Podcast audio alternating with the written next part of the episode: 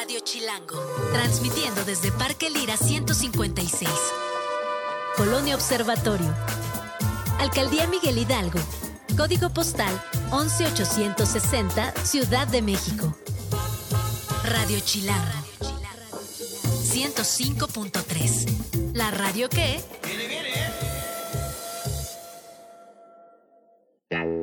Rolas tranqui, planes tranqui, pláticas tranqui. Vamos tranqui. Vamos tranqui. Conduce Gina Jaramillo. Solo por Radio Chilango 105.3. La radio que. Viene, viene. Comenzamos. Buenos días, bienvenidos a Vamos Tranqui. Son las 11 con un minuto. Mi nombre es Gina Jaramillo y la neta estoy muy emocionada de regresar al programa. Me siento como en el primer día de clases, esa emoción de ver a mis compañeros de nuevo, de llegar a la estación y encontrarme con toda la gente, partimos rosca. Así que la verdad, eh, qué felicidad. Creo que oficialmente hoy arranca el año. Todas las personas, absolutamente todas, están trabajando en la escuela, en la vida cotidiana. Los días previos, pues algunas personas descansaron, hacíamos guardias, como que nos íbamos campechaneando. Pero a partir de hoy ya no hay nada distinto. Estamos de vuelta iniciando este año, este 2024, y ojalá que lo hayan iniciado de una manera bonita, de una manera que les haya hecho muy feliz y no solo eso, ojalá que todo el año se mantenga así. Así que bueno, Luisa, toda la banda, Daf, Tato, Alex, Dani, todo, todo el equipo de Vamos Tranqui, muchas gracias. Eh, por hacer posible también el programa estos primeros días y hoy pues a darle con todo. Eh, ¿Qué va a pasar el día de hoy en Vamos Tranqui? Pues fíjense que arrancamos con un tema muy interesante porque el día de hoy cumpliría 77 años David Bowie. Así que donde quiera que esté le mandamos todo, todo nuestro amor y hablaremos con Benjamín Salcedo acerca de por qué es importante recordarlo cada vez que sea posible, escuchar sus rolas, regresar constantemente a su obra. Recordemos que él fue un genio en muchos aspectos y que no solamente su música, sino también su estética, su prosa, la forma en la que se comunicaba incluso con las personas fue muy especial. Así que de eso estaremos platicando más adelante. Como saben, y si no saben, les cuento que el día de ayer fue la entrega de los Golden Globes 2024. Estos premios que inician oficialmente la temporada de premiaciones en Estados Unidos. Vimos ahí mucho vestidazo, vimos a muchas estrellas. Eh, así que de esto estaremos platicando más adelante con mi queridísima Luisa, que nos trae toda la chisma y toda la actualización de este tema. También estará por aquí el día de hoy mi queridísimo Isaac Torres, el chato, quien nos platicará acerca de Pedro Ramírez Vázquez. Si bien hemos tocado puntos eh, importantes sobre la vida y obra de este arquitecto mexicano, el día de hoy en CDMX Descentralizada entenderemos por qué es muy importante su obra, de qué manera influye su estética en el día a día de toda la población mexicana y cuál ha sido hasta el día de hoy su trayectoria y, por supuesto, sus efectos en otras generaciones de arquitectura y de diseño. Y también hablaremos con Carlita Peckerman. Ella viene para, para darnos agenda chilango, qué comer, dónde pasar el fin de semana, lugares raros en la Ciudad de México, todo esto directo desde Agenda Chilango. Si les parece bien, para iniciar este primer día de Vamos Tranqui completamente en vivo desde el 105.3 de su FM, vamos a escuchar este cumbión. No, cumbión no. ¿Sabes qué? Vamos a abrir mejor con David Bowie porque es nuestro siguiente tema y nos vamos a poner en sintonía con lo que va a suceder. Esto es Modern Love de David Bowie. Volvemos. Escríbenos en Twitter o Twitter o X o X o como le quieras llamar. Arroba Jim Jaramillo y arroba chilango.com. Uso el hashtag Vamos Tranqui. Son las 11 con 9 minutos. Seguimos aquí completamente en vivo desde Radio Chilango en el 105.3 de su FM. Les recuerdo que también nos pueden seguir en YouTube. Estamos en streaming, en arroba Jaramillo, arroba Radio Chilango. Les leemos, les queremos, les comentamos. Y eh, antes de irnos al corte, les adelanté que el día de hoy está conmigo Benjamín Salcedo, es melómano, autor del libro Playlist Manía y durante 20 años ha sido director de Rolling Stone México. Bienvenido, ¿cómo estás? Muy bien, Gina, muchas gracias por la invitación. Un placer estar aquí contigo. Qué, bonita tu cabina. Ay, muchas gracias. Por favor, ven cuando quieras. Es tu casa. Muchas gracias. Te voy a tomar la palabra. Sí, felices. Hablar de música además contigo, pues qué, qué, gozadera. Encantado. ¿Tú te acuerdas cuál fue tu primer disco? Tuyo, tuyo, no de tus papás. Sí, claro. Sí, sí. Eh, fíjate que yo de chavito estaba un poco loco, entonces me iba al cine y me compraba, si me gustaba una película, me compraba el disco de la película. Y tenía yo discos, por ejemplo, de El Exorcista, de Aventuras de Poseidón y cosas por el estilo. Y un día mi padre me dijo, oye, los discos se supone que son para abrirse y ponerse y oírlos, no son fetiches nada más para que los pongas ahí. dije, ok, gracias por, por el dato. Y la siguiente película que veo es Tommy y compro el disco de Tommy. Y en Tommy venían The Who, Eric Clapton, Elton John, Tina Turner, todos esos. Y ahí empezó una, una costumbre que no he perdido hasta el día de hoy, que es comprar discos. Y seguir comprando discos y seguir escuchando música y seguir alimentando mi fanatismo por la música. Oye, dime alguna cosa, ¿y pasaste de los discos a los CDs, a las plataformas o tienes ese coleccionismo arraigado? Pasé del disco al 8 track, al cassette, al CD, al MP3 y de regreso al vinil. O sea, sí he pasado por todos los formatos. De todos tengo, todavía tengo cassettes, si quieres luego te presto. ¿Y tienes ahí todos tus cassettes en la casa? Sí, y dibujados y decorados y todos hechos por, por mí mismo. Qué lindo, qué bonita, qué bonita experiencia esa que atraviesa no solamente la música, sino que te lleva también al valor del objeto. Y si tú te fijas, es el antecedente prehistórico de la playlist. Sí. Lo que hacen ahora los chavos, que es playlist acá en, sus plataformas de streaming, nosotros lo hacíamos primero en cassette, así de que, ah, Gina, te quiero invitar a salir. Sí. ¿Te acuerdas lo que vimos el día que salimos? Y pues este es el cassette que grabé con la música que vimos ese día. Era muy bonito. Era padre. Y luego se volvió quemar el CD, ¿no? Te hago tu CD con las mismas canciones. Ahora es el playlist y te lo mando por internet. a mí, ¿sabes que me, apantalló mucho antes de que entremos en tema? La primera vez que vi el peer-to-peer, que alguien te podía compartir rolas digitalmente, ¿te acuerdas? Para mí ese momento fue muy grande en el sentido de lo digital, como entender que estábamos yendo un paso más allá. Y me acuerdo perfecto dónde estaba, que estaba con mi cuate el chato, que al rato viene el programa, y alguien llegó y nos dijo, oigan, ¿ya conocen peer-to-peer? Ay, no, ¿qué es peer-to-peer? No, pues es compartir rolas, literal, digitalmente. Y me pareció algo del futuro, pero lejanísimo. Y ahora ve, llegamos y mejoramos. Y ese futuro llegó, coincidió casi con el fin de siglo y principio del siglo. O sea, sí fue un cambio totalmente eh, de siglo a siglo, ¿no? De, la, del disco como nosotros lo conocíamos, el cassette, el sonido, a entrar ya a lo que es el MP3, al intercambio de, de la transmisión de estos documentos. la industria discográfica, las disqueras temblaron no sé si ya viste la serie de Spotify. Sí, claro. Ahí es un ejemplo clarísimo de cómo todo lo que tuvieron que hacer para parar, porque se los podía haber llevado este, la tristeza, ¿no? Sí. Pudieron haber acabado con el negocio. ¿No te acuerdas cuando Metallica hizo un coraje gigantesco también? Contra Napster. Napster, por Napster, justamente. estaban enojados con Napster porque todas sus canciones las ponían en, Napster gratis, ¿no? Y, y ahí hubo una cosa muy interesante, ¿no? Porque este. Em, Primero, no sé si recuerdes, antes de Napster empezó un tema que era el PMRC, que era eh, de, ponerles unos sellos a los discos de que sus contenidos eran este, nocivos para la gente y que lo promovía la esposa de Gore allá en Estados Unidos y que traían explicit lyrics y cosas por el estilo.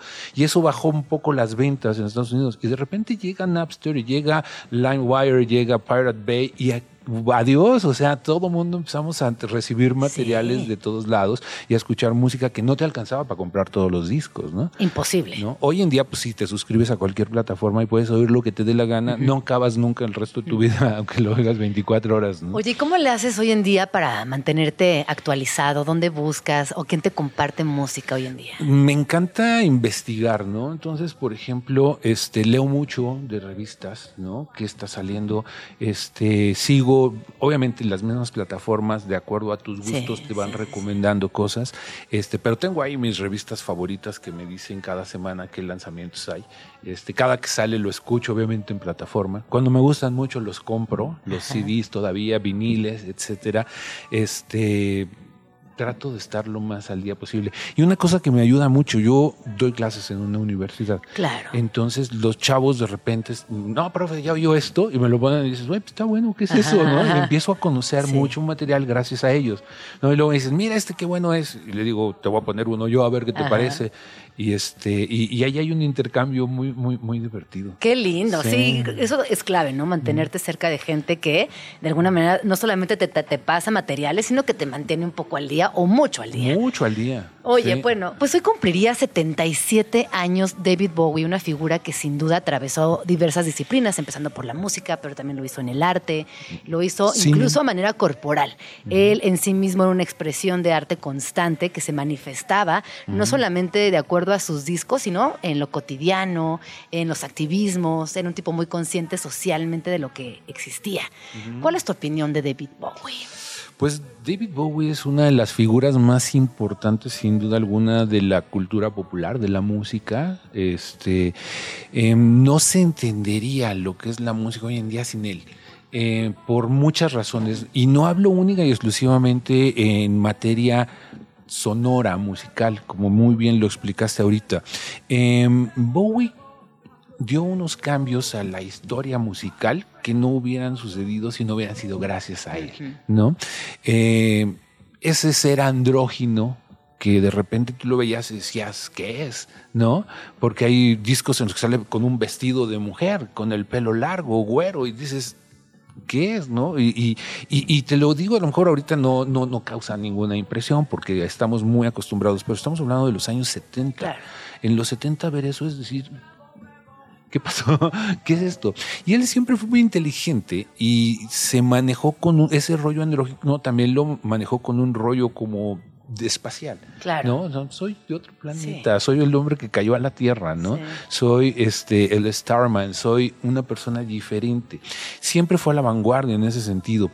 Eh, es de los pilares, de los iniciadores, de toda esta apertura que hoy en día es lo más normal y lo más común, afortunadamente. Este, Bowie lo hizo. Sus letras, eh, ¿sabes una cosa que me, llama mucho la atención de, David Bowie? Creo que es, eh, se revaloró mucho, lamentablemente, al final de su vida. Este, cuando muere en 2016, este, ¡fuf! todo el mundo ama a Bowie, todo el mundo conoce a Bowie, pero le dejaron un espacio que fueron tal vez los años 2000 en los que no había tanta atención a él. Eh, si tú te fijas ahorita, por ejemplo, en todos lados oyes canciones de Bowie, Sí. películas, Sí. series de televisión y demás, pero son canciones de los 70 Claro. y de los 80.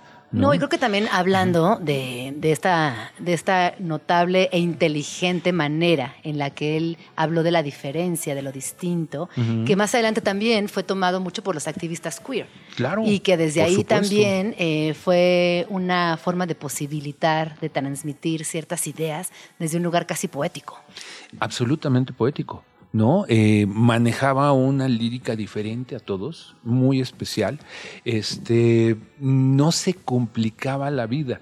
Lo decía abiertamente y directamente, pero con una ambigüedad que dejaba abiertas las posibilidades para cualquier interpretación que tú quisieras darle. Eh, estaba casado, pero también lo veías Mm. este, compartiendo con cualquier persona. Sí. Era, es- es- era un ser de otro lado. No, fantástico. Es un ser sí, fantástico.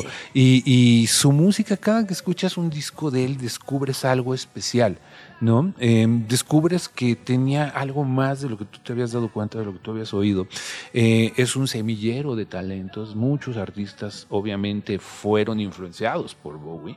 Eh, lo que es la música de los años 70 en el Reino Unido, pues es obviamente pilar para toda la música de todos lados, el resto del siglo y lo que va de este. No, porque más fue un momento eh, clave en la música, pero también en el arte. Yo estaba justo leyendo antes de esta, esta, esta plática contigo que David Bowie tenía mucha influencia artística, estaba en contacto con otros artistas, les gustaba pintar, eh, él estaba también muy de cerca de la dirección de sus fotografías, es decir, un tipo que artísticamente tenía mucha facilidad y tenía el don del genio. Claro, estaba totalmente conceptualizado en el arte, ¿no? Eh, un actor, por ejemplo, Ah, este, hacía películas. eh, me llega ahorita en la memoria, por ejemplo, eh, The Hunger, que es una super película. No sé si te- la habrás visto. Aquí en México le pusieron El Ansia.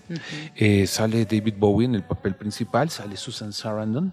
Este, como el contrapa- contraparte femenina, este, y es una película de vampiros. ¿No? Eh. Medio de terror, pero Ajá. el tipo actuando, y Sí. era un buen actor, era bastante bueno actuando.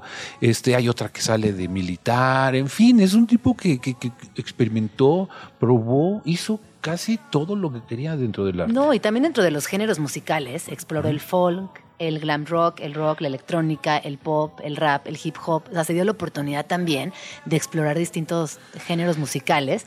En una época, no sé, quizás estoy equivocado, donde era difícil, ¿no? Porque te encasillaban en algo y como que explorabas a full ese género.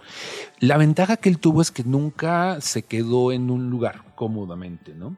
Eh, él empezó folk, como era la música de finales de los 60, principios de los 70 en Inglaterra, cuando todavía se llamaba David Jones, este, pero se cambia su nombre, obviamente, porque era el mismo nombre del cantante de los Monkeys, ¿no? Entonces dijo, no, pues no me puedo llamar igual que el de los Monkeys, y se pone Bowie, y hasta los discos anteriores, él los borra de su discografía, como si no existieran esa parte folk, ¿no? Y comienza su carrera como Bowie ya con el disco de eh, Space Oddity, que es donde viene Starman y todo esto, ¿no? Eh, empieza con una música rock y después este, se harta de su mismo personaje, que era Ziggy Stardust, por ejemplo, y cambia y dice, ¿saben qué? Ya no voy a dar conciertos, ya no voy a cantar, ya no voy a hacer nada. Se separa un rato, regresa con otra cosa totalmente innovadora, ¿no? Con música este, diferente. Hay discos maravillosos, por ejemplo, eh, Young Americans es una oda al rhythm and blues norteamericano, mucho más, más melanina, más negro, más bailable, más diferente. Luego se va a Alemania y se mete con los creativos del crowd rock y se empieza a meter en el tema electrónico y hace otras cosas totalmente distintas. En los 2000 se junta con los nuevos talentos, los nuevos grupos, Nine Inch Nails, por ejemplo, ¿no? Este, y empieza a hacer cosas y remixes con los Pet Shop Boys y un tipo, un genio. Un genio, no, total. Son, son de esas personas que nacen muy de vez en cuando. Muy de vez en cuando Muy y que son eh, fácilmente reconocibles.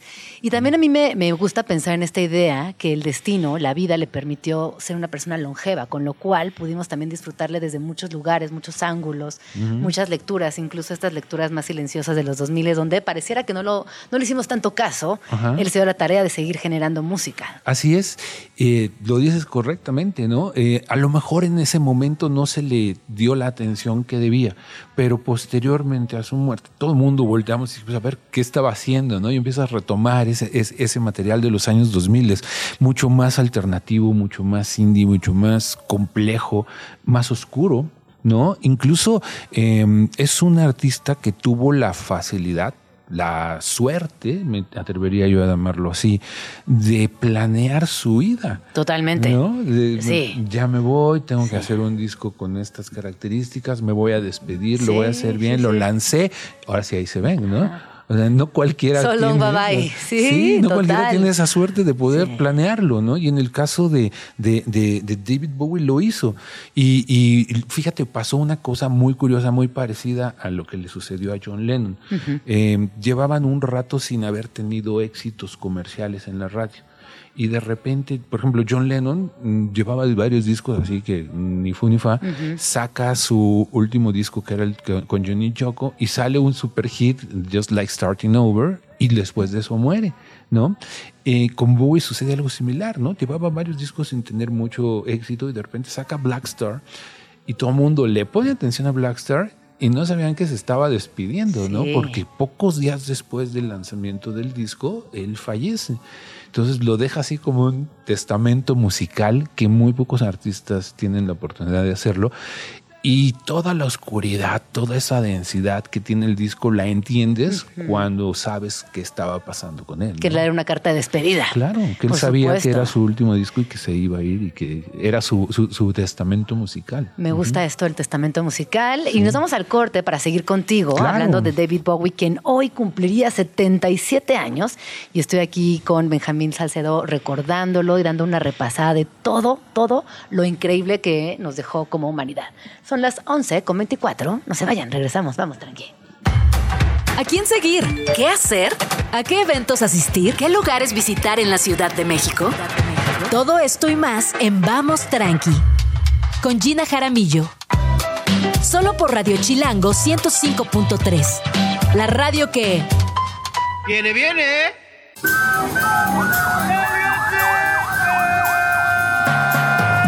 XH Info.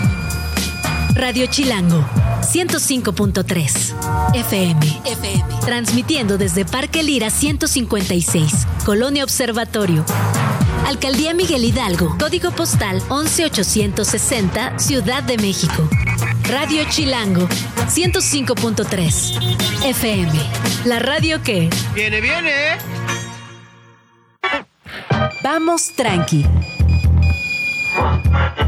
Con Gina Jaramillo. Son las 11 con 29 minutos. Seguimos aquí completamente en vivo desde Radio Chilango. Por favor, cualquier duda, comentario, eh, rola que quieran escuchar, eh, les leemos en arroba Jean arroba Radio Chilango. Y también les recuerdo que nos pueden seguir vía streaming. Un día como hoy cumpliría 77 años nuestro queridísimo David Bowie, a quien ya analizamos desde, distintos ángulos, pero más allá de analizar es recordarlo, es homenajearlo, es pensarlo. Y me acompaña aquí en la cabina Benjamín Salcedo. Y antes de irnos al corte, pues platicamos de su trayectoria, estéticamente todo lo que, lo que revolucionó, porque personalmente creo que sí Claro. revolucionó muchas cosas.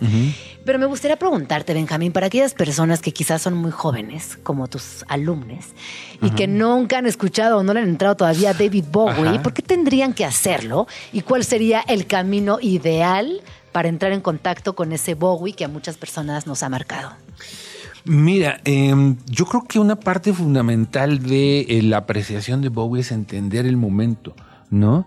Eh, para los jóvenes eh, les dices, oye, David Bowie, eso y te pueden decir, ah, pues está bueno, está padre, no está padre. Oye, esta canción me gusta. Le dices, ¿sabes que esa canción tiene 50 años? Dicen, ah, ¿Qué? ¿te cae? ¿Tiene 50 años? Pues se oye como si lo hubieran hecho ayer, ¿me explico? Eh, toda esa... eh, eh, mm, un una persona que le, le gustaba meterse, como tú hablas mucho, en la parte artística, pero también en la parte sónica, ¿no? Él le gustaba mucho meterse en la grabación y en los pulidos y en las mezclas y en la edición y en todos esos detalles. Entonces, por ejemplo, hay discos de él que aunque tengan 40 años, los escuchas y suenan actuales, suenan como si estuvieran hechos recientemente. Más ahora con las técnicas de masterización y de postproducción que se pueden hacer para mejorar los sonidos, este, funcionan de maravilla. Entonces, este, ¿qué les diría yo? Este, dense la oportunidad. Normalmente los jóvenes no se la dan y eso es muy divertido, ¿no? Tienes casi que hacerlos que les pase. Convencerlos, ¿no? No así de, a ver, ponme la canción que más te guste y luego yo te voy a poner una, ¿no? Ajá. Entonces ya sienten que ellos te aportaron y cuando les dices ahora yo te pongo una, están abiertos a, a Claro, recibirla, sí. ¿no? Este, mm, la gente que le, los melómanos, los que les gusta la música, lo escuchan y dicen, uy, qué bueno está eso, Sí. ¿no? Qué padre, Sí, qué buen trabajo. Eh, porque eh, eh, hay muchos Bowies, Sí. como lo mencionaste tú hace rato. Oye, ahorita ¿no? que acabas de decir esta dinámica con la gente más joven, yo soy mamá de chiquitas, todavía o sea, no tienen ni 10. Pues eres muy digo, joven, ni modo que fuera grande. ¿Verdad? y Pues les digo, no. les voy a poner una, una canción malísima. Y les pongo canciones buenísimas. Y me dicen, oye, más así está buena. Les digo, ¿verdad? Y como en este juego les voy metiendo rolas que están buenas, que conozcan, que escuchen otras cosas. Y me gusta ¿Ah, este sí? tip también con las adolescencias y más grandecines. Y también puedes manejar mucho los moods, ¿no? Porque a lo mejor están en mood así, relax, de querer oír tranquilamente. Hay música para ponerle eso. O están en mood festivo y quieren bailar. Les puedes poner otras cosas más bailables, más. Claro. Porque Bowie tiene música para bailar. Sí, ¿no? claro. Let's Dance. Let's. Es, la rola para bailar. Todo, Modern Love, Let's Dance, todas las de este disco, China Girl, etcétera, todas son bailables. Te las pones en una fiesta y las bailan. Sí. Y después le dices, ¿qué quieres? Pues esto es de los 80. Claro. de mediados de los Oye, 80. si tuvieras que enumerar o hacer un top de los discos, de tus discos favoritos o de aquellos que recomiendas de David Bowie, ¿cuáles serían? Híjole, qué difícil es tu pregunta, porque hay muchos discos que analizándolos son extraordinarios, pero yo como sé que nos está escuchando gente que a lo mejor va a tener un primer acercamiento con Bowie, yo preferiría sugerirles los que son infalibles, ¿no? Que no se pueden perder. Eh, yo empezaría por Ziggy Stardust and the Spiders from Mars. Creo que es un disco clave en la historia de David Bowie, de la música en general. Ese disco es fundamental. Eh, después de ese, yo te diría eh, tal vez el Young Americans porque es un cambio radical y se vuelve lo que te decía, la música negra, la música más RB, más soul, eh, metales, algo totalmente diferente a lo que venía siendo. Y tal vez uno de los discos que yo más he disfrutado y que más he oído y que más me gusta de Bowie sin duda es Let's Dance, ¿no? Es un, un disco importantísimo. Bowie tenía siete años de no hacer giras, de no ir a Estados Unidos, de no dar conciertos. Y cuando sale Let's Dance, es tal el éxito del disco que decide retomar su carrera y vuelve a salir a dar giras y hacer conciertos y demás. Entonces es importantísimo. Si ustedes ven, por ejemplo, eh, el video de Modern Love, que lo pueden ver en cualquier, en YouTube sin ningún problema, es ese, ese, regreso a los conciertos, a los shows, a los festivales, a todo esto de David Bowie, y ahí se quedaría durante mucho tiempo, ¿no? Creo que esos, esos tres discos son muy especiales por la parte musical que, que, traen. Eh, obviamente, váyanse a un Greatest Hits, hay unos discos maravillosos, porque hay canciones, por ejemplo, Starman, que viene en el primer disco, o, la de Heroes, que viene en el disco del mismo nombre, son canciones a lo mejor fabulosas que no todo el disco es como esa canción. Entonces también vale la pena que experimenten esos hits, esos temas icónicos de, Bowie. Oye, y personalmente, o sea, ya vimos que artísticamente era se desdoblaba hacia muchos espacios. Personalmente, ¿cómo era? ¿Qué, sabemos de, su forma de ser, de sus vínculos, eh, de su infancia? ¿Cómo, ¿Cómo era él? Pues era un personaje, o sea. Siempre fue personaje. Él sí era figura en, hasta la sepultura, ahora sí, como dicen, siempre fue un personaje. Em, era un tipo normal, como todos nosotros lo, ubicamos. Estuvo casado, estaba casado con Angelo Bowie, después se divorcia, después anda con Iman, o sea, tuvo relaciones normales, este, heterosexuales, este, de repente lo veías en el estudio 54 con Lou Reed y con Nick Jagger y todos se besaban y se abrazaban y se querían y era normal también para él. Este, tiene hijos, obviamente, este, como casi todas las grandes estrellas, ninguno de sus hijos es importante. Qué curioso, ¿verdad? No pasa. Pues es que imagínate con un papá así, ¿ya qué haces? Sí, no, ¿Cómo, no. ¿Cómo le haces, pues, y eso les pasa a todos, ¿no? Ni, los hijos de Jagger, ni los hijos de Bowie, ni los hijos de, nadie. No, y por ejemplo, en el fútbol tampoco. Es que es difícil. Ese es otro temazo. Es muy difícil. Es muy complejo. Es para el Día del Padre. un día sí lo, lo tocamos con, con, mucho gusto. porque sí. es un tema. Y, y pues, tenía hijos. Eh, muchos amigos, ¿no? Es un tipo muy querido dentro de la industria. Este, mm, una cosa que habla muy bien de él, yo digo, este, su banda fue muy sólida, o sea, sus músicos duraron muchos discos con él, ¿no? O sea, y eso no siempre funciona, ¿no? De repente son las personalidades tan fuertes que los artistas pues, están cambiando constantemente de, elementos, sobre todo cuando tú eres la figura, ¿no? Un David Bowie, ¿quién le importa quién toca la guitarra con David Bowie? ¿No? Pues a lo mejor a nadie, ¿no? Pero si te pones a analizar y él mismo tocó la guitarra en 10 discos, quiere decir que había una muy buena buena relación, ya había una, una, un, un, ambiente agradable, ¿no? Para trabajar con él. Ay, pues qué bonito hablar contigo. Oye, me, me encanta que estés aquí en Vamos Tranqui, Benjamín. Eh, ¿Dónde podemos seguirte? Pues mira, me pueden seguir en arroba Benjamín Salcedo. Estoy casi en todas las redes como arroba Benjamín Salcedo. Este, ahí mm, se pueden enterar de todo lo que hago. Perfecto. Estoy en YouTube, en redes, en radio, todo lo que... Ahí, ahí estoy. Oye, ¿qué venías escuchando en el coche mientras venías para acá? ¿Qué venía escuchando en el coche? Híjole, venía escuchando un disco que me fascina del, 2000, del 2023 que acaba de terminar, que es el, el último disco que hizo Noel Gallagher and the High Flying Birds. Precioso, ¿Lo recomiendas? Precioso, extraordinario, que no se lo pierdan, es buenísimo. Pues ahí está la recomendación de la primera semana del año.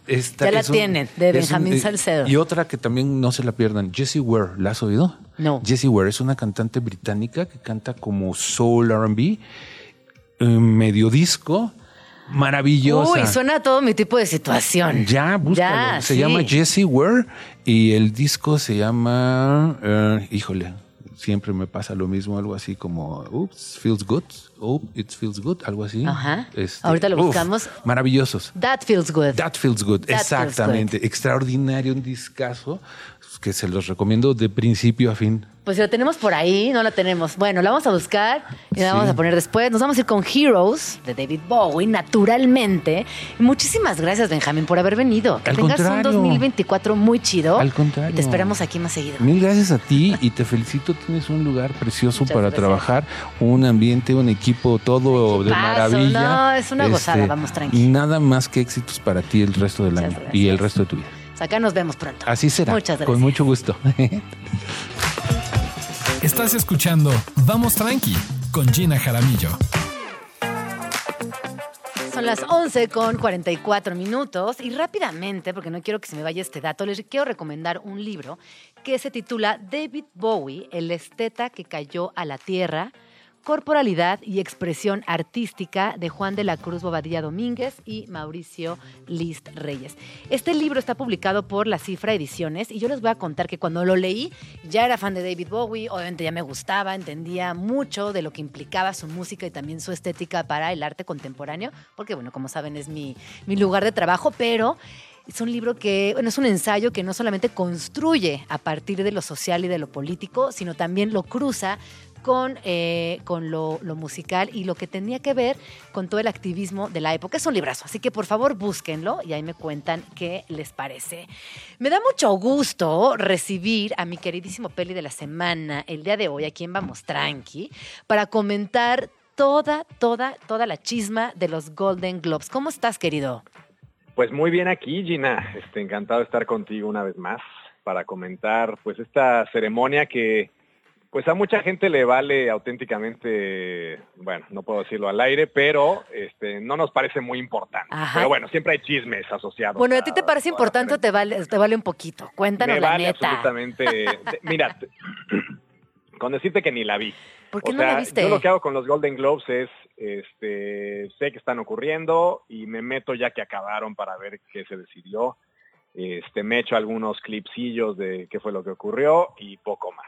Oye, pero sí son como el inicio de esta serie de eventos que empiezan con los Golden Globes, y que luego vienen los Oscars y que luego vienen otros más, ¿no?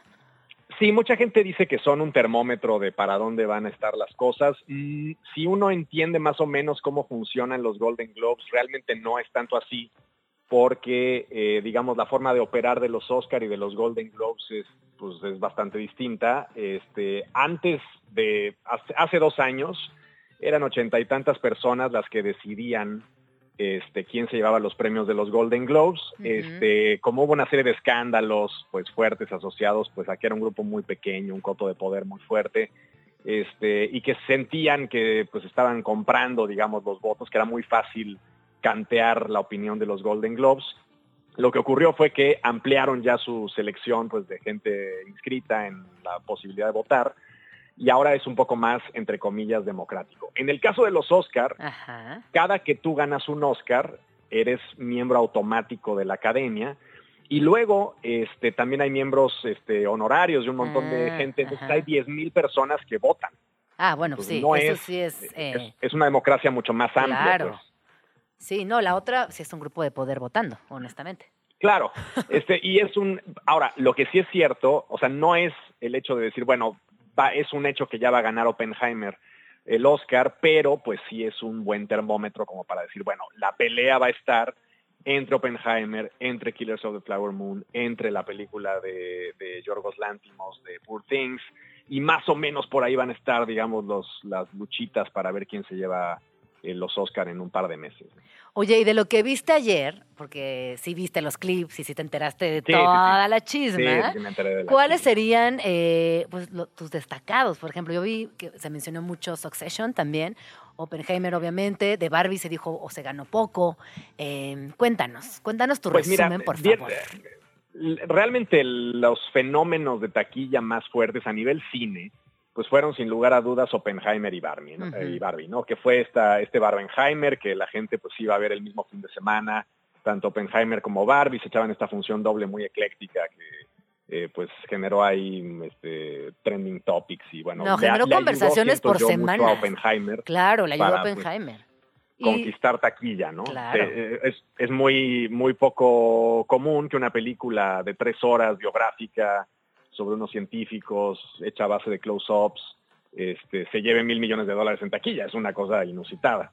Pero bueno, funcionó muy bien y ahí está. Ahora, sí es cierto que eh, pues la gran perdedora del evento fue Barbie, ¿no? Es una película que se llevó solamente mejor canción, una canción de Billie Eilish, Ajá. y se llevó un premio de consolación chafísima que inventaron Sí. ahora este año que se llama este el premio a la, a la- al box office, pues, o sea, el premio a la, a la cosa más Logro del cinematográfico. box office. Sí, logro Exacto. cinematográfico, que es taquilla, ¿no? Básicamente. Es taquilla. Sí. Pero pues tampoco queda tan claro bien cuáles son los parámetros, o sea, no es un premio como muy sin Claro. sentido. Oye, nada más Peli, llevó esos dos. pero ¿por qué dirías que quedó fuera de, de- de cualquier otra premiación? ¿Cuál es tu, tu, tu- tu Ah, bueno, opinión? bueno, porque también había competición. A ver, ¿qué es lo que nos dice cualquier premiación? Pues nos dice el taste y el gusto de los que votan. Eh, ¿Quiénes votan en los Golden Globes? Bueno, pues yo me imagino que no votan, el porcentaje de mujeres que estará inscrito ahí no será el mayoritario. Este, se quejaban mucho precisamente que los ochenta y tantos iniciales eran puros hombres blancos tal, no había diversidad, no había absolutamente nada. Entonces una película que yo creo que le Mm. apuesta mucho pues tanto a la visión femenina como a la diversidad y a la inclusión, pues no es precisamente favorita de un Claro. señor de cincuenta y tantos sí, años. Sí, sí, sí. Entonces, contrario a Oppenheimer, que pues esos Cumple con todas. viendo ahí claro, la, la- su película de la vida, ¿no? Entonces, claro. sí, este, es muy entendible que no haya ganado nada en... Hay que ver los Oscar, porque los Oscar es otro demográfico más abierto. Hay que ver qué le pasa a Barbie en los Oscars. Oye, The Bear y Succession, ¿qué opinión les das? Bueno, es un- eso está bien interesante porque eh, pues fueron las series que unánimemente fueron tal vez más amadas. Este, Jeremy Allen White, que es este personaje que se ha convertido en el deseo Del erótico mundo. de todo el internet, este, Sí. pues está pasando por su mejor momento. Y es curioso porque, vamos, yo no sé si las viste, Gina, pero eh, si- tú, tú meterías a The Bear en la categoría, bueno, evidentemente en musical no es, no hay ni media canción, pero en la categoría de comedia Pero The Bear es- no es comedia, o, o es comedia yo no entendí nada. No es comedia, pero yo creo que es una jugada este, que los Golden Globes hacen para premiar a las dos series Mm. más, este, mm, digamos, Queridas, universalmente claro. aplaudidas. Sí, sí, sí, sí, ¿no? sí. Entonces, como no querían poner a competir a Succession y a The Bear al mismo tiempo, pues lo que hacen es, bueno, pues a The Bear la ponemos en comedia musical y luego a Succession. Yo, a ver, yo de hecho me reí más con Succession, teníamos Claro. mucho, mucho más de comedia. Sí, ¿no? sí, sí. Entonces, pero tampoco es una comedia. Entonces, sí, al final es una elección un poco extraña. Me da gusto que se las hayan llevado. Me da mucho gusto ver a Kieran Colkin recibiendo un globo de oro y haciendo y, da- y dándonos cuenta además de que es un tipo que no actúa en la serie, sino que más bien se interpreta a sí mismo, Así ¿no? Yo cada que encanta. veo a Kieran Colkin Pero- pero es- algo y hablar, Pero es, Es él, buenísimo, claro. Es él, pero nos encanta tal cual. a mí me encanta Kieran Sí. Culkin, me da muchísima risa. No sé si tenga, eh, digamos, una carrera muy larga después de esto, esto si lo vayan a encasillar en el papel, pero Eh, eh, de iremos momento, viendo. pues, qué bueno que, le tocó su momento. ¿no? Peli, muchísimas gracias por entrar a Vamos Tranqui y darnos este gran resumen de los Golden Globes. Ojalá puedas venir pronto a la cabina y que tengas un 2024 increíble. ¿Dónde podemos seguirte? En Peli de la Semana en todos lados, Gina, y muchas gracias por invitarme y pues sí, este, tendremos que ir a que vernos. Ahorita estoy atrapado aquí en Chicago, pero ya en cuanto logre conseguir un vuelo, me lanzo para allá a verlos por allá. Oye, no, ojalá que pronto, por- pronto logres esa hazaña y que, y que regreses con bien. Que regreses con bien. Ojalá no se me vaya a caer el vuelo. amigo. No, cállate. Ay, Peli, qué cosas. Te mando un abrazo. Y además, enorme. a- a- además yo ayer, este, digo, bueno, no tengo el vuelo. ¿Qué puedo hacer en lo que espero que me den un vuelo? Voy a ver la película esta de los Andes. Ah, muy bien tú. La peor Tú, idea. muy bien. no, qué bárbaro. Te mando un abrazo, Peli. Cuídate mucho. Un abrazote, Gina. Nos vemos. Chao. Vamos a escuchar tu veneno. Son las 11 con 52 minutos. Vamos a corte y volvemos. Radio Chilango, transmitiendo desde Parque Lira 156. Colonia Observatorio. Alcaldía Miguel Hidalgo. Código postal 11860, Ciudad de México. Radio Chilango. 105.3. La radio que... Vamos tranqui. La información más puntual y relevante sobre los temas sociales del interés chilango. Con Gina Jaramillo.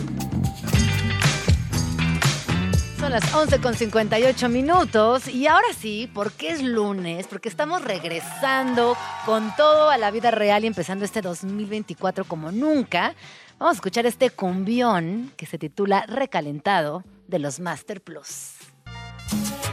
CDMX descentralizada.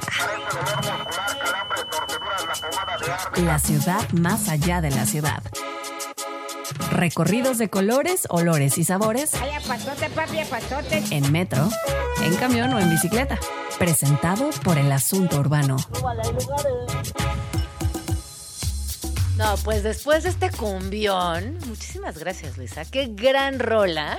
Seguimos explorando la Ciudad de México y ahora en compañía de mi queridísimo, queridísimo amigo Isaac Torres, que el Chato, artista visual, cronista urbano, estudioso de la historia y la arquitectura de la Ciudad de México y miembro del Sistema Nacional de Creadores.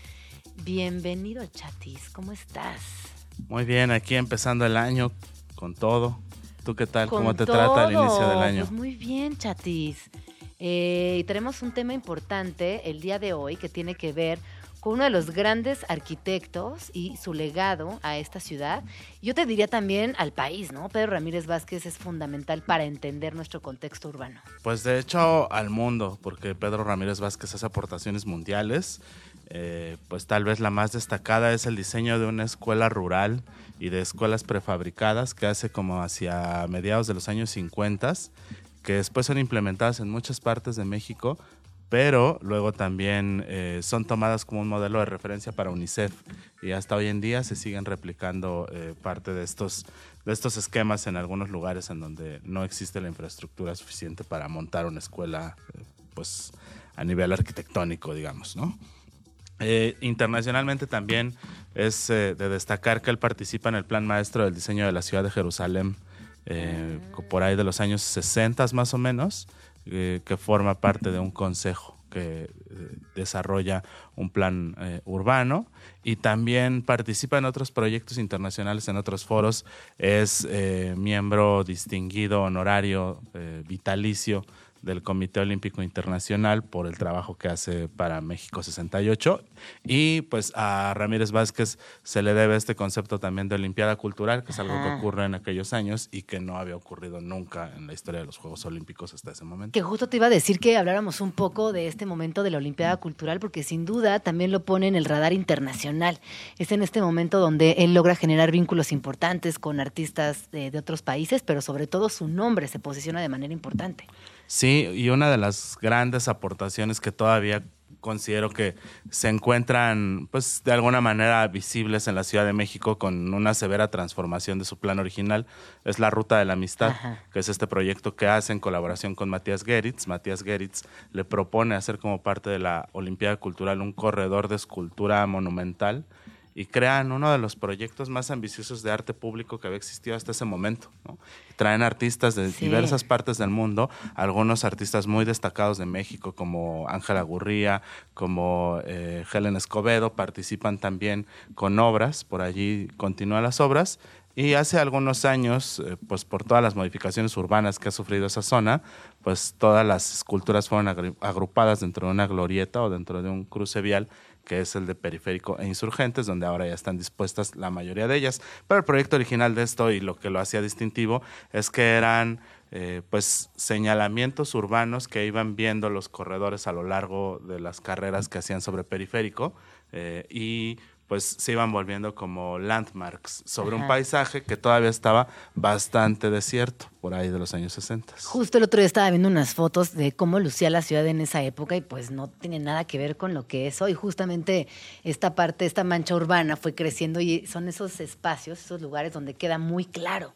Y bueno, también decir que el grandísimo formato de estas esculturas yo creo que también es una de las características más importantes, que hasta la fecha tú pasas por ahí son impresionantes. Y la manera en la cual están producidas, porque la mayoría de ellas incorporan elementos de tecnología que se estaban utilizando en la arquitectura en aquel momento, como el uso de concreto, hormigón, estructuras. Incluso hay una que es eh, muy destacada y que esa sin duda no podemos moverla de su emplazamiento original, que es la Torre de los Vientos, Ajá. que es en sí una arquitectura, ¿no? Es un habitáculo, eh, pues como a manera de cono allí puesto a un costado del periférico que parece una escena perfecta de una película del santo. Totalmente. Bueno, a mí me- cuando, me- cuando era chiquita me daba la impresión o me imaginaba que era también como una navecita espacial.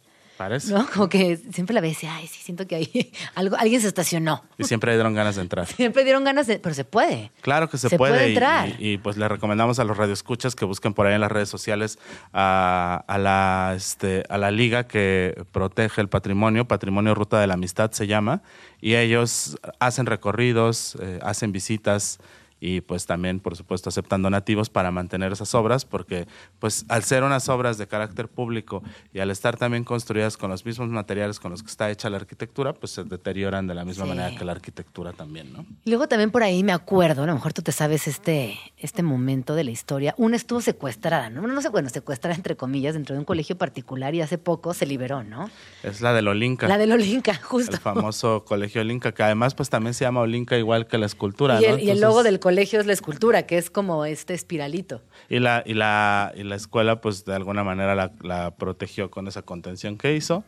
Eh, claro, no de la mejor manera, sí, eh, pero yo creo que la, la escultura de Olinca tiene como un síndrome de Estocolmo ahí con el colegio. Totalmente. Sí, totalmente. Pero ya se liberó, eso es lo bueno. Sí, O bueno, también. no sé si lo, sí, lo bueno porque ya todo el mundo la puede visitar. Cuando estaba dentro del colegio, únicamente quienes estudiaban en ese colegio o trabajaban ahí podían apreciarla. Sí, originalmente toda esa ruta pues era una franja considerable del periférico que iniciaba más o menos eh, por la zona de, de em, ¿qué sería hoy? Pues como por la zona de San Ángel, la altura del periférico a la zona de San Ángel y corría hasta la glorieta de Cuemanco, hasta pasando Qué Vaqueritos. Xochimilco. increíble, ¿no? Y ahí están proyecto. algunas de esas Ajá. piezas, continúan. Pero más se construyeron en, en tiempo récord. Se construyeron en tiempo récord, por supuesto, porque además una de las cosas que, que caracteriza mucho esa época es que todo se construía un poco en tiempo récord, ¿no? Un poco Con la, con la prisa, pasando, con la pasando. prisa de las Olimpiadas. Se nos tienen encima las Olimpiadas y Sigue por qué pasando. no hacer la Olimpiada cultural, los uniformes, el señalamiento, la gráfica y todo eso que afortunadamente prevalece a nuestros días y lo que comentábamos al inicio de esta conversación, que sin duda tiene que ver mucho con el inconsciente colectivo estético de todas las personas que habitamos esta ciudad. Claro, por supuesto, y como la manera en la que tú vas construyendo como tus estampas de ciudad y tus estampas de Sí. A partir de estos hitos. Y por eso este señor es importante también, porque construye hitos Ajá. urbanos de la Ciudad de México. Eh, tal vez estamos platicando de esto porque nos quedamos inconclusos en diciembre cuando hablábamos de la Sí, Basílica de Guadalupe sí, y que decíamos, hay que dedicarle un poco más de espacio a Ramírez Vázquez. Sin duda, a pesar de que ha sido un personaje o es un personaje ampliamente reconocido en, en la historia de México, ha tenido exhibiciones importantes de su acervo, este, pues han pasado muchas cosas como alrededor de él, eh, pues de alguna manera siento que es un personaje que no se le conoce lo suficiente, como en el imaginario cultural, ¿no? O sea, eh, el nivel de pues como de participación activa que tuvo en el desarrollo de la Ciudad de México, en, la- en- en el desarrollo moderno de la Ciudad de México, pues es muy impresionante.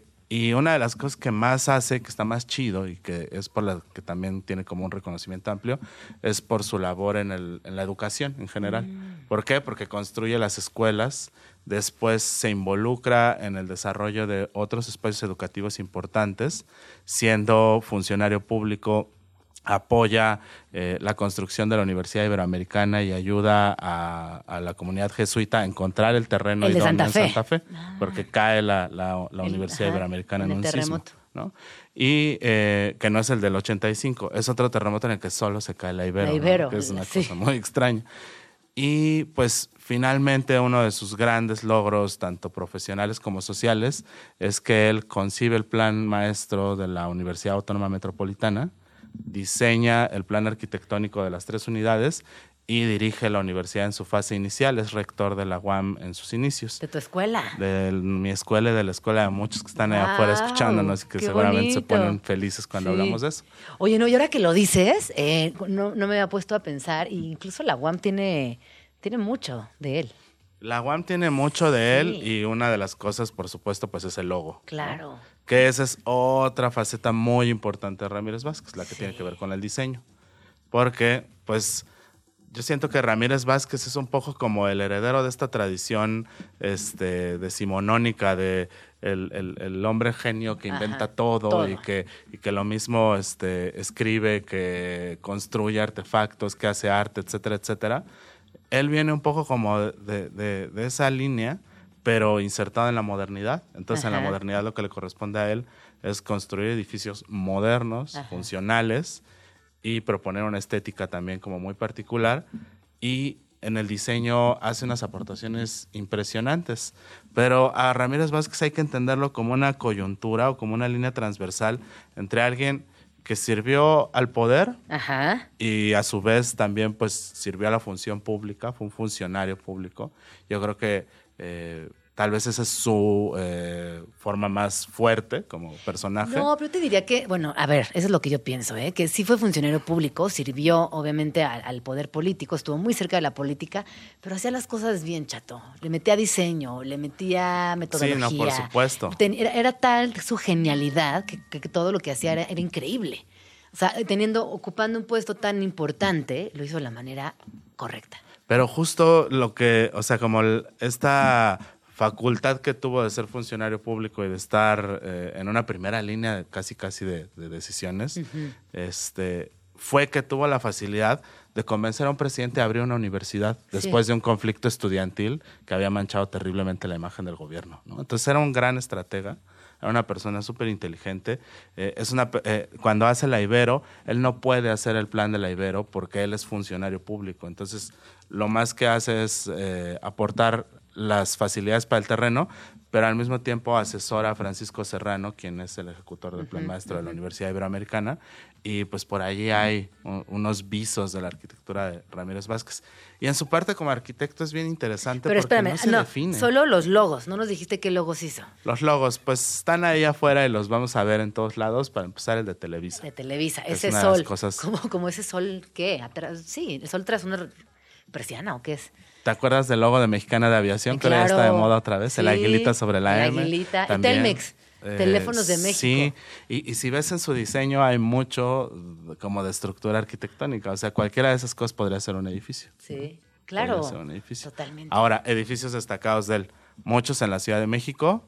Eh, uno de ellos, la Torre Mexicana, ahora Torre AXA, Ajá. eh, también conocida como la licuadora. Ajá. Es un viaje ese Es edificio, muy ¿no? bonito que ese de repente edificio. tiene cintura Sí. y luego se vuelve a abrir hacia el cielo. Y que, que además lo más, lo más emocionante de este edificio es que te lo encuentras como de la nada. Digo, como todos los edificios, pero ese en particular se ve desde, desde, desde ciertas colonias. Es como, ah, sí, ahí Y desde que vienes aterrizando también en avión, Sí, ¿no? Y en su momento lo concibe así. O sea, él quiere hacer un landmark para la empresa aeronáutica para que cuando llegues lo veas. ¿no? Posicionamiento de marca. Ahí Exacto, estamos. posicionamiento de marca. Y de la misma manera es el posicionamiento de la Virgen de Guadalupe, ¿no? Cuando reviste de este manto de cobre eh, que se va a enverdecer con los años, como el manto guadalupano, ¿no? Y que entre los este, recovecos del cobre vemos unos visos de brillo del cobre Sí. original, ¿no? Que son como las estrellitas, o sea, conceptuales. Ajá, o sea, artista conceptual, punto. Y pues en términos como, ya ves que a la historia del arte, a la historia de la arquitectura le encanta como clasificar las cosas porque si no, no las puede entender. Sí, sí, sí. Pues yo siento que la obra de Ramírez Vázquez se le sale un poco de las manos porque eh, pues hay quien lo define como eh, brutalista Ajá. Mm. y hay mucho de brutalista en, su, en su obra. Eh, hay quien lo define como expresionista estructural, que es una corriente como más ligada al high-tech, que de hecho se pone más de moda como hacia los ochentas. Y pues hay quien simple y sencillamente dice que es un modernista. Que es la mayor, que es la mayoría de las personas, ¿no? Que está encasillado en ese modernismo eterno. Sí, pero, pero sí hay de todo. O sea, si ves la estructura del Estadio Azteca, por ejemplo, el Estadio Azteca es fabuloso porque es como un guacal. Está como, o sea, tiene como costillas, Sí, ¿no? Le salen sí. las costillas por es afuera.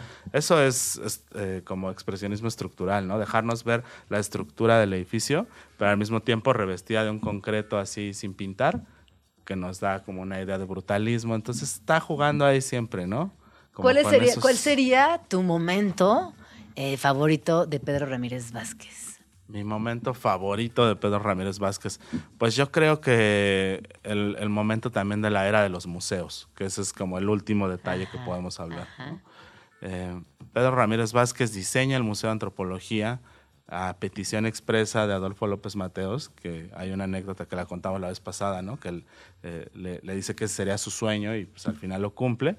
Pero después hace el Museo de Arte Moderno, Donde, por cierto, ahorita hay una exposición de, de brutalismo. donde hay una exposición de brutalismo eh, muy recomendada Sí. que, que curó Axel Araño. Eh, y pues el Museo de Arte Moderno es una cosa fabulosa. Tiene toda esta estructura orgánica que si lo ves desde, desde el aire, desde una toma satelital, pues parecen como unas cél- células, ¿no? Como que se van a ir replicando. Y, por ejemplo, mucho de la arquitectura de Pedro Ramírez Vázquez eh, la vamos a tener en sintonía con la arquitectura de Brasilia, con la arquitectura de Niemeyer. ¿no? Sí, es verdad. Que bueno, que estaría bueno un día también platicar de Brasil y de, de este proyectote que finalmente no jaló. Pues ahí está Brasilia. Sí, no, ahí está, hace- pero no- no hace poco fue la fueron, a, la fueron a, a- a agarrar los seguidores de Bolsonaro. Yo no conozco, me encantaría conocer. Sí, Hasta claro. conocer no podría emitir un juicio. Pero quizás el momento, a- regresando a Ramírez Vázquez, quizás el momento pues más simbólico de su trabajo, más, más eh, pues también diría yo de alguna manera conceptual, es el diseño de la Plaza de las Tres Culturas y eh, la Torre Tlatelolco, que es un, es un edificio pues que yo lo siento ¿Dónde está el museo? donde está ahora el Memorial 68, el Centro Cultural Universitario, Ah. Ajá, ajá. que originalmente es la Torre de Relaciones Sí, Exteriores. sí, sí.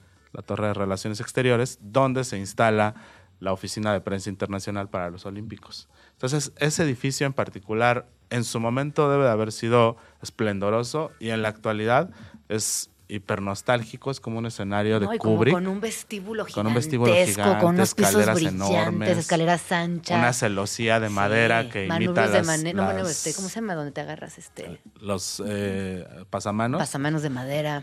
Hay, hay un montón de detalles en la arquitectura de, de ese edificio. Uno de los más destacados es justamente este techo eh, como en forma de celosía que hace una reminiscencia como a las celosías prehispánicas, eh, de- principalmente como de Templo Mayor tal vez.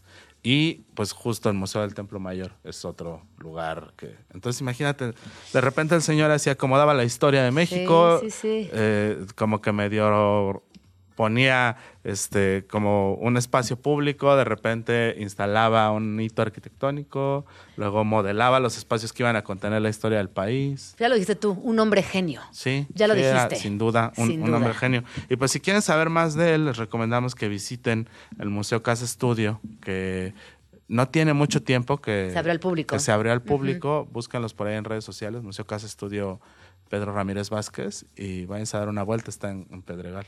Pues muchísimas gracias, Chati. ¿Dónde podemos seguirte? A nosotros nos pueden seguir en el Asunto Urbano eh, y allí van a poder conocer mucho también sobre ciudad y sobre algunas otras propuestas que les hacemos para recorrer. Oye, y feliz cumpleaños, Chati. Casi, casi. Casi tu cumple. Faltan dos días. Faltan, dos días, para ya tu estamos cumple. en la ruta. Pero pues felices cuarenta y tantos. Gracias, Que seas muy feliz y que la pases muy bonito. Nos Así- vamos con, así será. con estas mañanitas del chato. Y ahora sí, vamos a una rola y regresamos. Son las 12.20. ¿A quién seguir? ¿Qué hacer? ¿A qué eventos asistir? ¿Qué lugares visitar en la Ciudad de México? Todo esto y más en Vamos Tranqui. Con Gina Jaramillo. Solo por Radio Chilango 105.3. La radio que... Viene, viene. Radio Chilango. En otras noticias, arrancó el proceso electoral 2023-2024. Nuestra corresponsal tiene toda la información. Adelante. En esta fiesta democrática en la Ciudad de México elegiremos jefatura de gobierno, diputaciones locales, alcaldías y concejalías.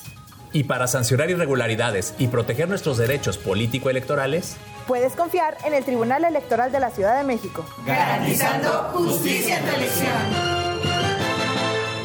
Radio Chilango. México es más que el lugar de nacimiento para quienes viven en el extranjero. Es su hogar, y aunque estén lejos, sus voces cuentan. En el 2024 tomaremos decisiones importantes para México. Avísale a tus amistades y familiares que tendrán tres modalidades para votar: postal, electrónica o presencial. Deberán tener su INE vigente, tramitada en México o en el extranjero. Tienen hasta el 20 de febrero para registrarse en votoextranjero.mx o bien pueden consultar las 23 sedes para votar de manera presencial. Mi INE es mi voz en México. INE. Radio Chilango. Delitos electorales son aquellas acciones que buscan alterar los resultados en las elecciones. Nuestra misión como Fiscalía especializada en materia de delitos electorales es investigar y perseguir los delitos electorales federales.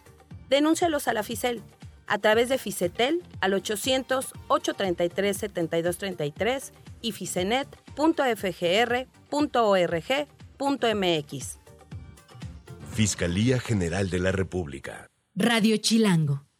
Si te agreden o amenazan para limitar tus derechos políticos. Si te ocultan o niegan información para impedir la toma de decisiones. Si tratan de obstaculizar tu campaña. Si te niegan recursos económicos para el ejercicio de tu cargo. Si minimizan tus opiniones, critican tu aspecto físico o vida personal. Si no te dejan opinar o votar por ser mujer. Es violencia política contra las mujeres en razón de género. Ante estas situaciones, el INE cuenta con un protocolo de atención. Infórmate en igualdad.ine.mx y denuncia. Contamos todas.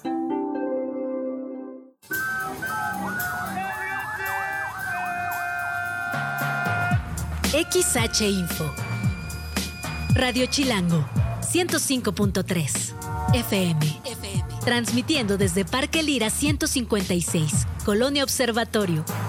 Alcaldía Miguel Hidalgo, código postal 11860, Ciudad de México.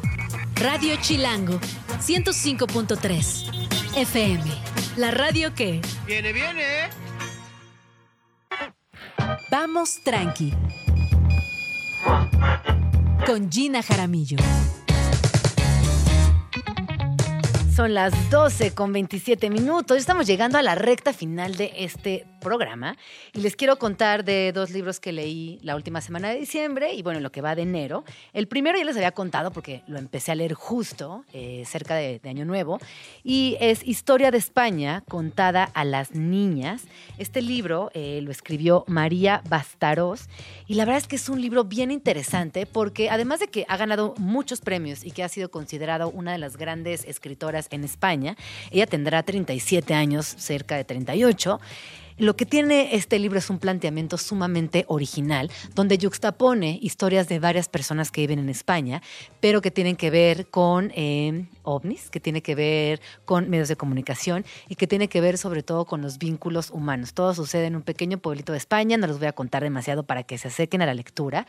Y nos habla eh, en la primera parte del libro del vínculo entre dos hermanas que por alguna razón no tienen familia. Ellas no reconocen muy bien de dónde viene este abandono o por qué terminan en una especie de secuestro.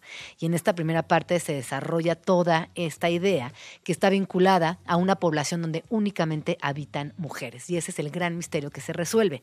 Mientras que en la segunda parte vemos lo que sucede con una persona que eh, trabaja en un lugar donde revisan videos de seguridad y gracias a esos videos podremos reconocer a estas dos mujeres. Pero en el Inter hay todo un puente narrativo que incluye historias familiares, vínculos entre amigas, eh, Internet por supuesto juega un papel fundamental y la verdad es que está escrito de una manera muy divertida, acompañado de fotografías alucinantes y digo divertida, pero esta diversión que justifica el terror de la sociedad contemporánea, en realidad. Yo confieso que sí, estuve un poquito trastornada, sobre todo los días que llegué como al, clímax de la historia, pero no se los recomendaría si no fuera una historia realmente buena, así que bueno, ahí se los dejo para que lo busquen eh, y ya me dirán qué les pareció.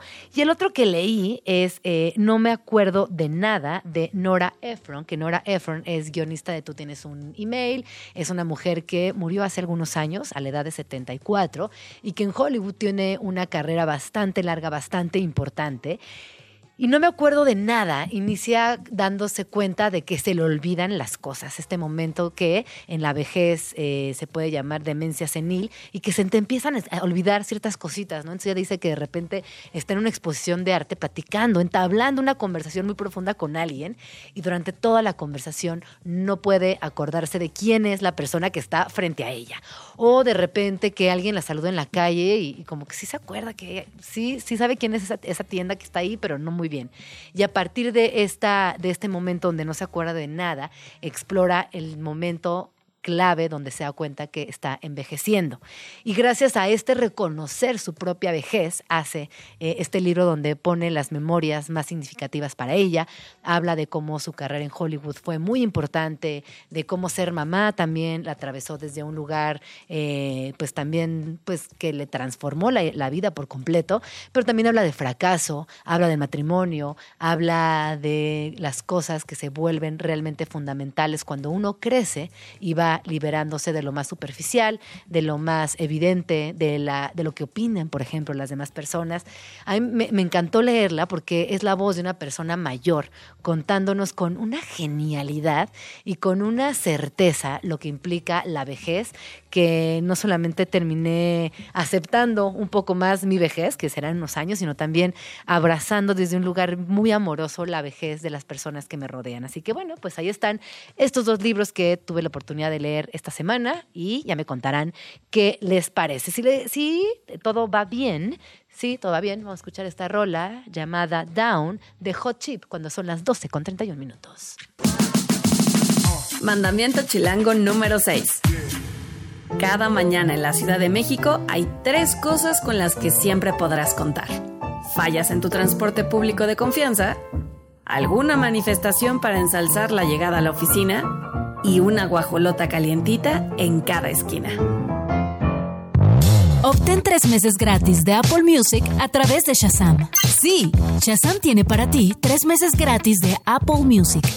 Ingresa a shazam.com diagonal Apple Music y canjea la oferta. Te repito la dirección: shazam.com diagonal Apple Music.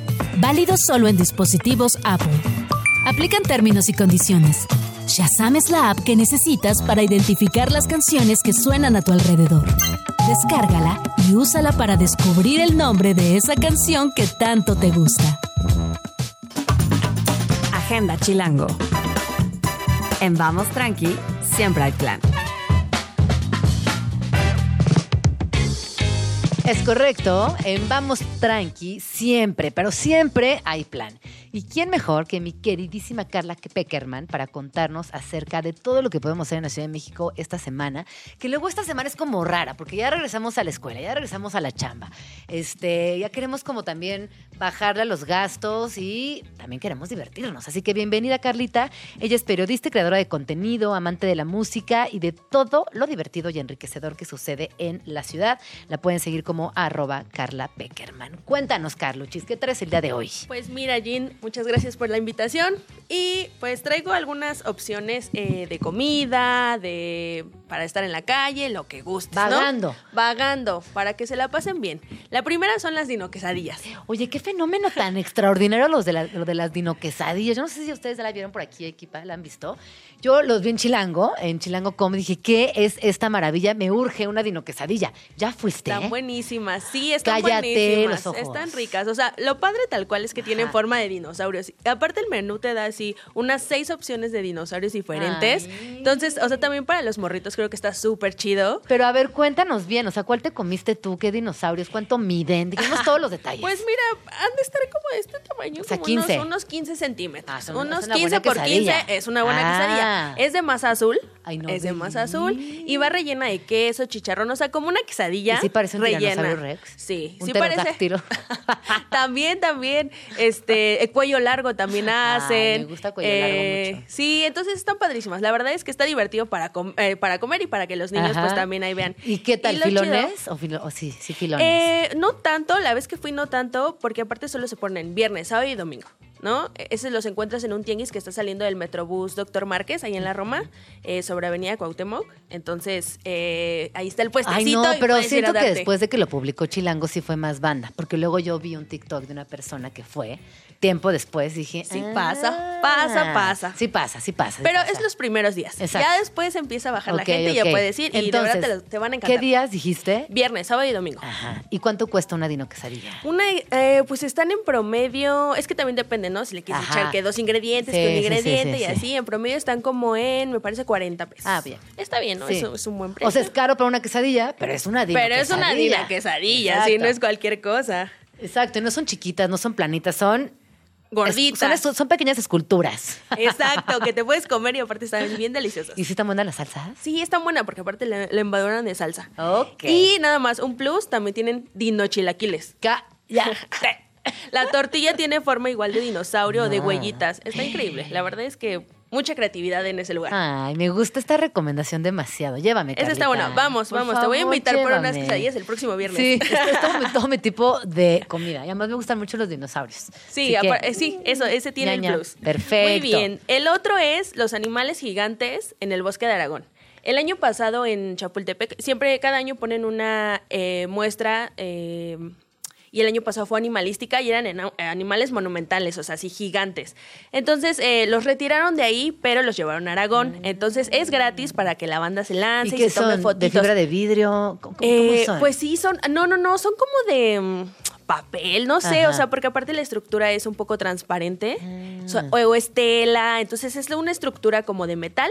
Y, y va recubierta, pero se ven increíbles. Hay un oso panda, hay un oso normal, hay un cocodrilo, un lobo. O sea, a los niños les va a encantar tomarse una foto con los animales. Con Y estos es animales de grandísimo formato en Aragón, gratuita. Así que perfecto para esta cuesta de enero. Nos viene Sí. muy bien este plan. Nos viene muy bien este Muy plan. bien. Y luego un este plancito cultural, que es la expo, se llama Ambiente Cromointerferente de Carlos Cruz Diez y está en la galería eh, RGR. Te juro, te lo juro, ya lo dije en este programa, no puedo creer que tengamos una exposición de Carlos Cruz Diez en nuestra ciudad y no se la pueden perder, o sea, de verdad es alucinante. Yo he hablado varias veces de este artista, de todo lo que hace con el color, de todo lo que logró a nivel estético, eh, cómo trasluce también gracias a los materiales que implican cada una de sus piezas. Así que por favor vayan a ver esta exposición. Yo no he ido, pero prometo que voy a ir porque admiro mucho a Carlos Cruz Diez y me parece alucinante que tengamos una exposición en la Ciudad de México. Y aparte es la última semana, es la última semana para que de verdad se lancen eh, a verla. Lo padre es que la obra principal es una proyección de franjas de colores, entonces tú entras y eres parte también de la exposición. Ay, ¿no? qué bonito. Entonces, de verdad no se la pueden perder. Y también es gratis. Las También. galerías eh,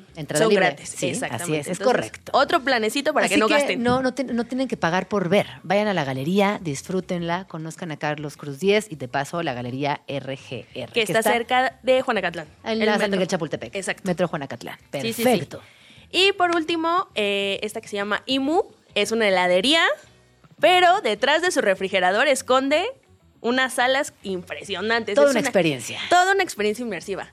Tiene eh, aproximadamente 10 salas, todas diferentes, donde la idea es que ahí te conviertas de nuevo niño. Mm. Descubras eh, la forma de divertirte, puedes tocar, puedes este, correr, puedes jugar, puedes aventarte una alberca de pelotas que tienen. El chiste es que reconectes como con tu niño interior y que te olvides de quien te juzgue, de nada, y eres libre de hacer lo que quieras. Entonces está muy padre. ¿Y cuántas salas son ahí? Eh, Son 10. esta? Ah, 10 10 salas. salas. Son 10 Ah, salas. Es un recorrido larguito. Sí, eso es como de una hora prox. La verdad es que, la, o sea, tú entras a la heladería y es una cosita así chiquita. Incluso el refrigerador es súper chiquito, pero cuando entras te das cuenta del recorrido y es enorme. Y hay que reservar. ¿Dónde está? dices? No, no, no. Puedes eh, agendarlo a través de Fiverr. Ahí, ahí tienen la, el link para que puedas comprar tus entradas. O puedes llegar y ahí mismo luego te venden la entrada. O sea, no hay tema.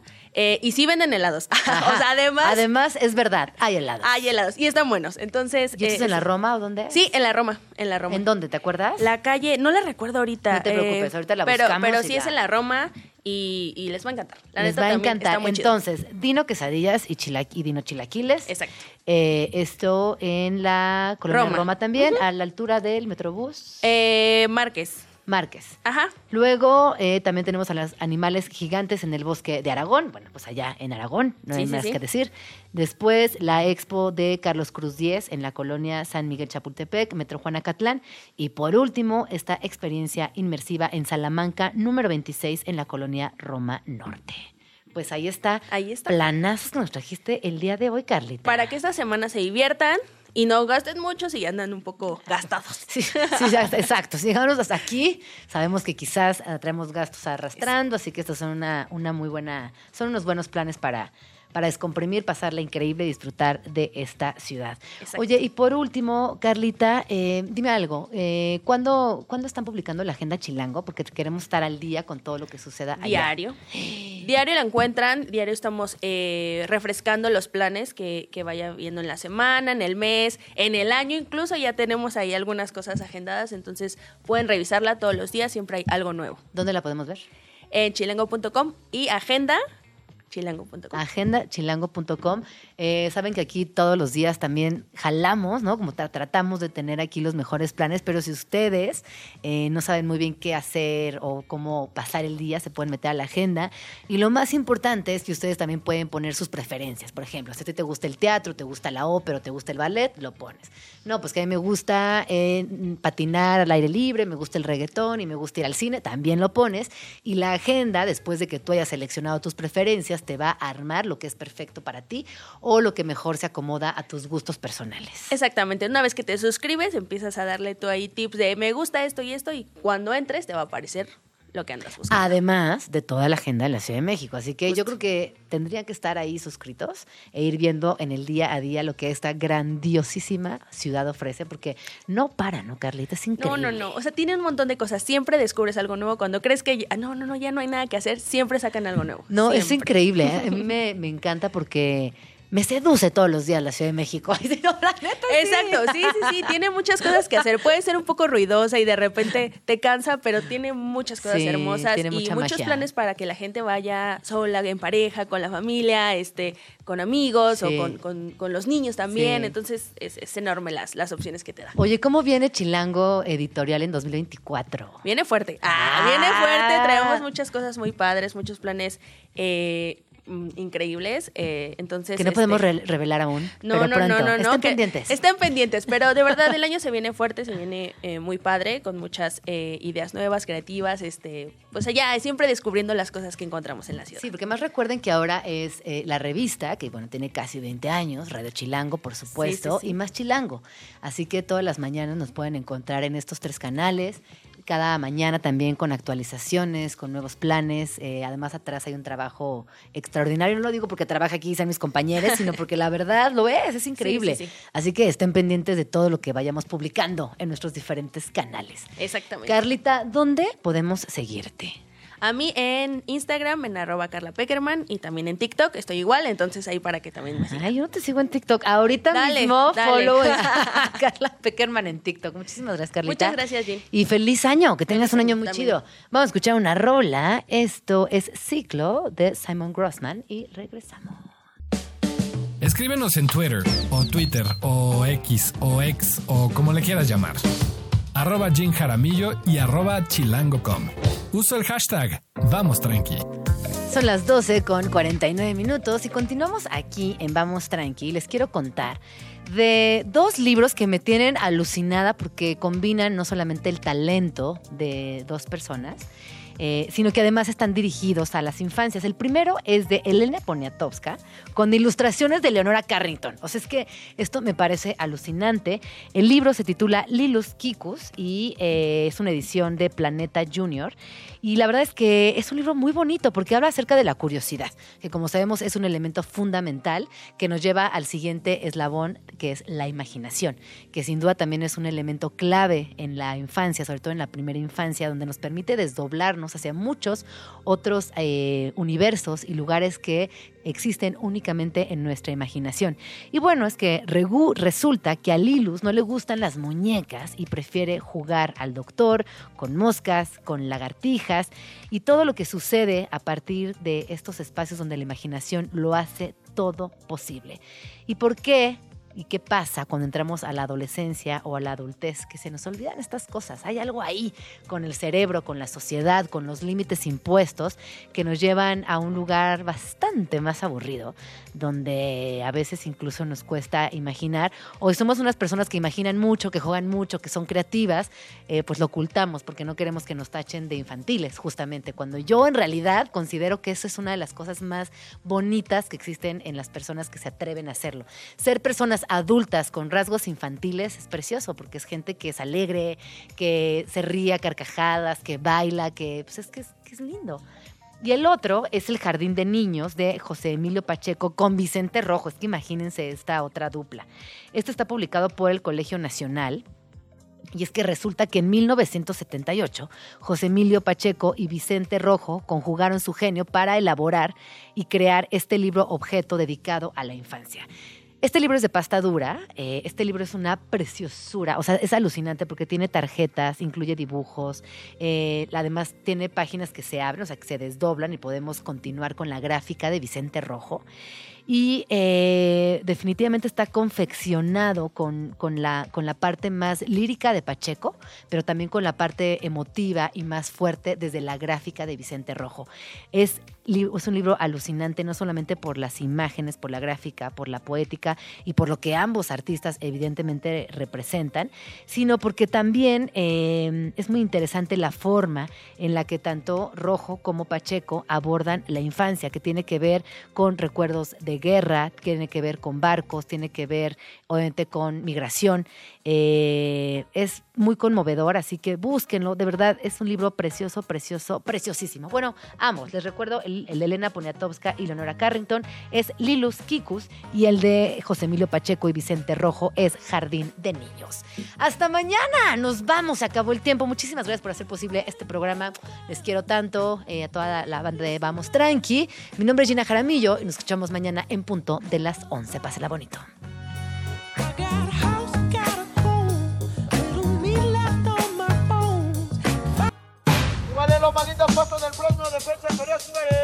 Esto fue Vamos Tranqui con Gina Jaramillo. Escúchanos de lunes a viernes de 11 de la mañana a 1 de la tarde. Solo por Radio Chilango 105.3. La radio que... Viene, viene. Radio Chilango. Radio Chilango. 105.3 FM.